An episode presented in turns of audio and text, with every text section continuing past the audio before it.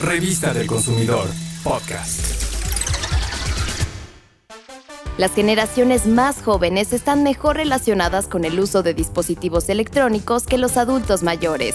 Sin embargo, esto no quiere decir que no les interesen. Muchos de ellos, por su actividad laboral o social, los han utilizado, incluso mucho antes de la pandemia. Y en estos meses de confinamiento, cada vez son más las personas de la tercera edad que se conectan a Internet y usan las redes sociales para comunicarse con familiares y amigos o realizar las actividades que más les gustan sin tener que salir de casa.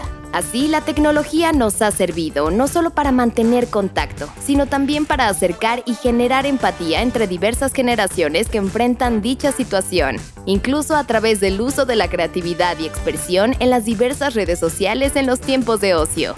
Si conoces a algún adulto mayor que tenga acceso a una computadora o un teléfono celular pero muestra apatía por ellos, háblale de sus beneficios. Muéstrale lo que podría hacer con ellos, pues su acercamiento a las tecnologías digitales le permite compartir conocimientos y mejorar su salud física y emocional. Por ejemplo, además de estar conectado con sus familiares, podría hacer videos mostrando algo que sabe hacer, ver videos de ejercicio o usar internet para descargar libros y revistas en formato electrónico, lo que favorecerá de entrada su actividad física y la estimulación mental.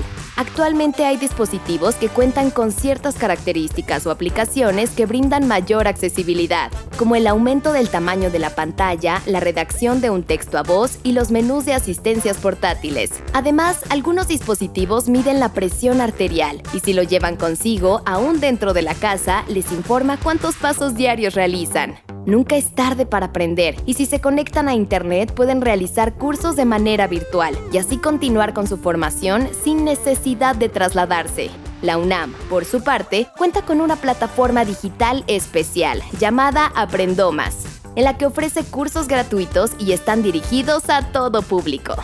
Solo hay que inscribirse, el proceso es muy sencillo y solo se hace una vez.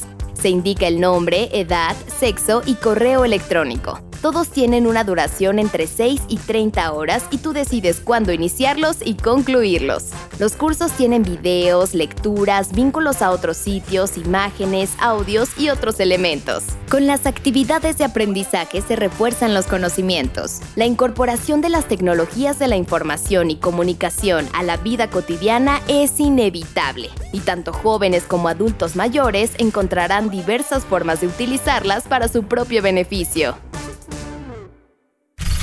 Revista del Consumidor, podcast.